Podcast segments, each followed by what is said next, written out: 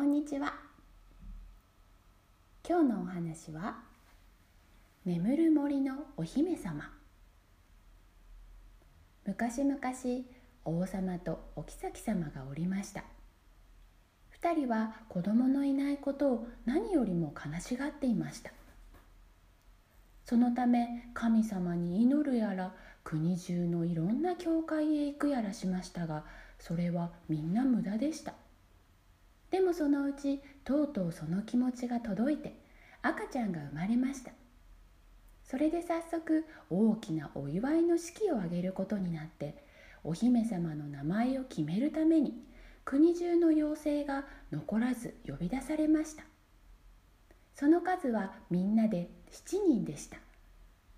妖精たちはめいめい一人ずつ立派な贈り物を持ってくるはずでした。さて呼ばれた7人の妖精が王様のお城に行きますと。そこには立派なごちそうの支度ができていました。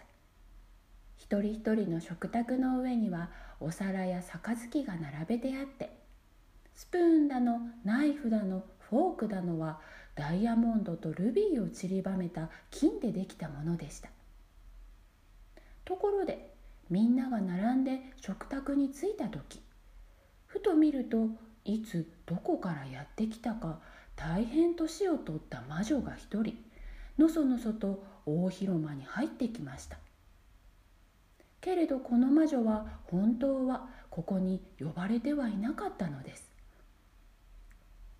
それでも親切な王様はこの人もきっといい妖精だと思って慌ててこの魔女の前にも一揃い食器を並べさせました。でもそれはもうダイヤモンドとルビーのついた金のものではありませんでした。何しろお客は7人のはずでしたから7人前の支度しかできてはいなかったのです。するとその魔女は自分だけが意地悪されたように思って口の中で何かブツブツ言っていました。そうこうするうちにいよいよ妖精たちはそれぞれお姫様に贈り物の言葉を言うことになりました。一番若い妖精はお姫様が世界一美しいようにと言いました。次の妖精は天使のような心が授かりますようにと言いました。3番目の妖精は優しくおしとやかになりますようにと言いました。4番目の妖精は誰よりもダンスが上手になりますようにと言いました。5番目の妖精は優しい声で歌えますようにと言いました。6番目の妖精はどんな楽器も素敵に弾けますようにと言いました。いよいよおばあさんの魔女の番になりました。この魔女はさもいまいましそうに首を振りながらお姫様はその手を糸車の針に刺されて怪我をして死にますよ」と言いました。この恐ろしい贈り物は身震いするほどみんなをびっくりさせてみんなは泣き出しました。その時です。まだ何も言っていなかったお姫様は若い妖精がとても大きな声で言いました「いいえ王様お妃様大丈夫です。あなた方の大事なお姫様は死ぬようなことはありません。残念ながら私にはこの魔女のかけた呪いを全部消すほどの力はございません。お姫様は糸車の針で指をお刺しになるかもしれませんがけれどもそのために亡くなるということはありません。ただぐっすりと寝込んでしまい100年の間目をお覚ましになることがないでしょう。そしてちょうど100年目にある国の王子様が来てお姫様の目をお覚ましになるでしょう。王様は魔女の悪い言葉をどうにかして避けたいと思いました。そこでその日早速国中に命令を出して国中の糸車を燃やさせました。さてそれから15年は無事に過ぎました。ある時王様とお妃様が出かける日がありました。そのお留守にある日お城の中をあちこちと散歩しました。そのうちとうとう塔のてっぺんの小さな部屋を見つけました。見るとそこには人の良さそうなおばあさんが一りぼっちで座っていて糸車で糸を紡いでいました。このおばあさんは糸車を使ってはならないという厳しい王様の命令を知らなかったのです。おばあさんそこで何をしているの？とお姫様は尋ねました。ああかわいいお嬢ちゃん。私は糸を紡いでいるんだよ。とおばあさんは言いました。このおばあさんはお姫様が誰だか少しも知らないようでした。まあそれ初めて見ました。なんて綺麗なんでしょう。それはどういうふうに使うものなの？私もやってみたい。お姫様はこう言ってその糸車を手に取りましたがそれは持ち方がいけなかったのか大変慌てて変な持ち方をしたのかそれともあの悪い魔女の呪いの言葉があったからなのか。途端に糸車の針はいきなりお姫様の手に刺さってお姫様はそこでぱったり倒れてしまいました。人のいいおばあさんはびっくりして慌てて人を呼びました。みんなお城の底からもここからも駆け出してきました。お姫様の顔を水で拭いたり紐を解いてドレスを緩めたり手のひらを叩いてみたり薬でこめかみを揉んだりいろいろしてみてもお姫様は息を吹き返しませんでした。王様はこの騒ぎを聞いて早速お城に帰ってきました。そうして15年前の魔女の言葉を思い出しながらお姫様をそのままお城の中でも一番上等の部屋に連れて行かせ金と銀の縁取りをしたきれいなベッドの上に寝かせました。すやすやと眠っているお姫様の美しさといったらありません。それは天使だと言ってもいいくらいでした。眠っていても生きているままの顔色をしていて頬はピンク色をしていましたし唇は真っ赤なサンゴのようでした。目はつぶっているもののかすかに息をする音は聞こえます。それでお姫様が死んでいないということが分かったので周りの人たちはとても喜びました。さて魔女の呪いを緩めてくれたあの若い妖精はちょうどこの騒ぎの起こった時王様のお城に着きました。大変先のことのよく見える妖精でしたから100年経った時にお姫様がせっかく目を覚ましてもこの古いお城の中にたった一人になったらどうしていいかわからなくて困るだろうと思いました。そこで何をしたでしょうか。妖精は魔法の杖を振るって王様とお妃様以外はお城の中の物や人を残らず魔法の杖で触りました。魔法の杖で触るとすぐに誰も彼も何もかも眠りこけてしまってお姫様が目を覚ますまでは決して目を覚ましません。何もかも眠ってしまってそれはかまどの上のお鍋やフライパンまでもやはり眠ってしまいました。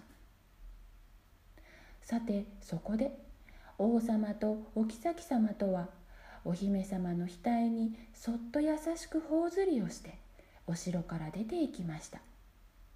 そうしておいて誰もお城に近づくことはならないという厳しい命令をまた国中に出しました。でもその命令はわざわざ出すまでもありませんでした。なぜかというとお城のすべてが眠ってしまった後茨がびっしりお城の周りに絡みついてしまって人間も動物もそれをくぐって入ることはできなかったからです。そういうわけでしばらくすると外から見えるものはお城の塔のてっぺんだけになりました。これも妖精の魔法だったのです。さて100年は夢のように過ぎました。その時ちょうどその国を治めていた新しい王様の王子がある日眠る森の近くを通りかかりました。この王子はその日にちょうど狩りに出かけてきた帰り道でした。それで遠くからお城の塔を見つけるとあの森の中にある塔は何だと言って家来に聞きました。みんなはよく知りませんでしたから家来の一人はあれは幽霊が出るという評判の古い城だと言いました。するとまた一人はあれはこの国の魔法使いがパーティーをする場所だと言いました。その中で他の大勢の家来が言うところではあれは昔から人食い鬼の住んでいるお城で小さな子供を捕まえてはみんなあそこへさらっていくのだというのです。王子はこれのどれを信じていいのかわからないので迷っていますと。その時ちょうど通りかかったこの土地に古くからいる年寄りのお百姓がこう言いました王子様私が50年も前父から聞きました話ではこのお城の中にはそれはそれは美しいお姫様が住んでおられてもう100年もの間ずっと眠り続けた後ちょうど100年目にある王子が来て目を覚ましてくださるのを待っているのだということでございます。若い王子はこの話を聞くとぜひともそのお姫様に会いたいと思いました。そこで王子は森に向かってずんずん進んでいきますと高い木も低い木も草も藪も茨もみんな自然と道をよけて王子を通しました。その広い道をどこまでも行きますとやがてその奥にあるお城に着きました。ところで少しびっくりしたことにはふと王子が振り返ってみますと家来は一人もついてくる者がいないのです。なぜかというと王子が入るとすぐに森の入り口が閉まってしまったからでした。けれども王子は構わずにずんずん進んでいきました。若い優しいそして火のように熱い心を持った王子はいつも勇気があるものです。王子はやがて大きな広い庭に出ました。何もかも気味が悪いほどシーンと静まり返っていました。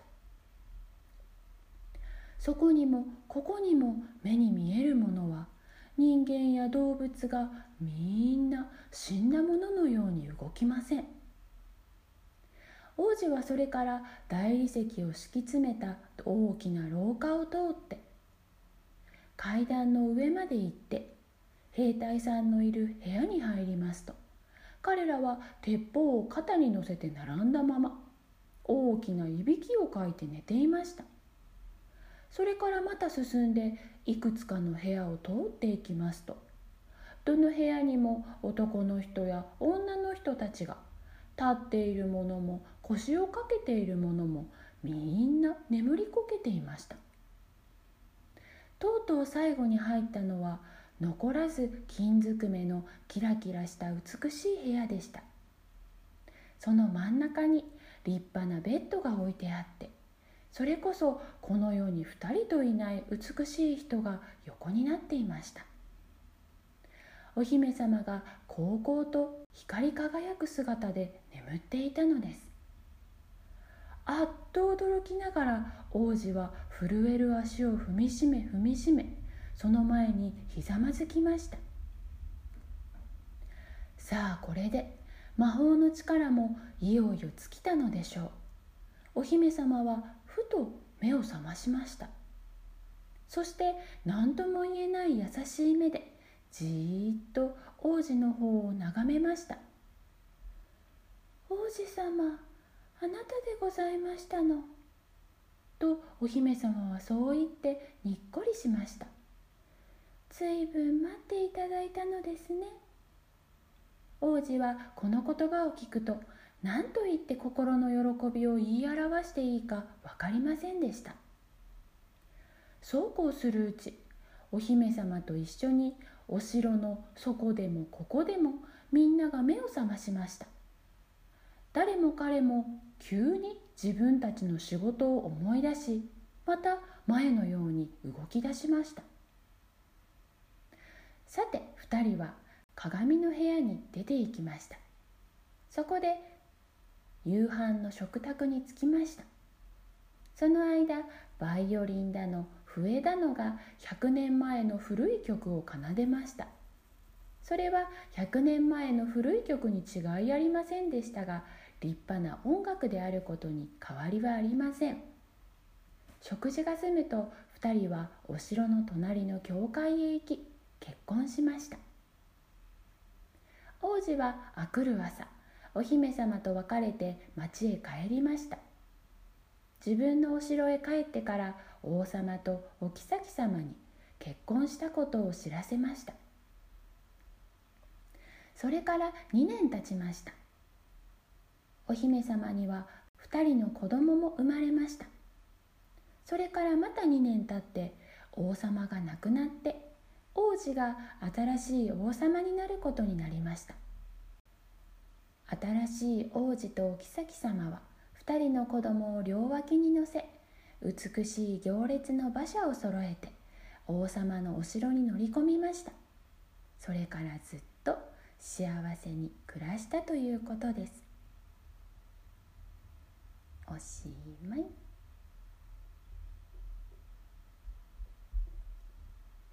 では今日のお話クイズです。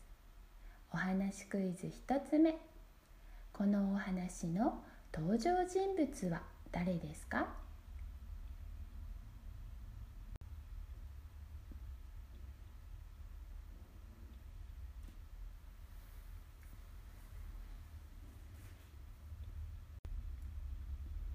お話クイズ2つ目。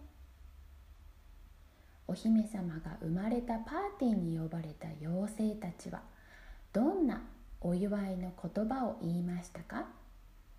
それから悪い魔女はどんな言葉を言いましたか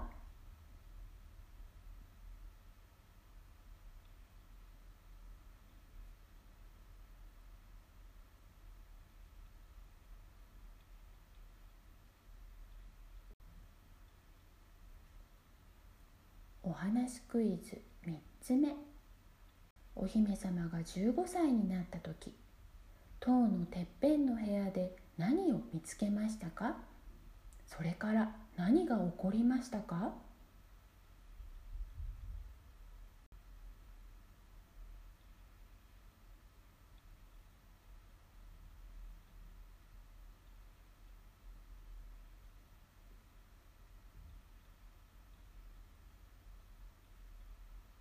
お話クイズ4つ目。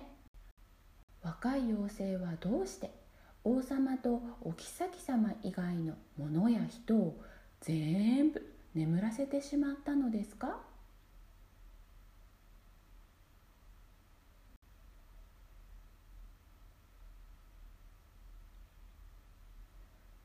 最後のクイズお話クイズ5つ目。お姫様が目を覚ました時それを見た王子様はどんな気持ちだったと思いますか？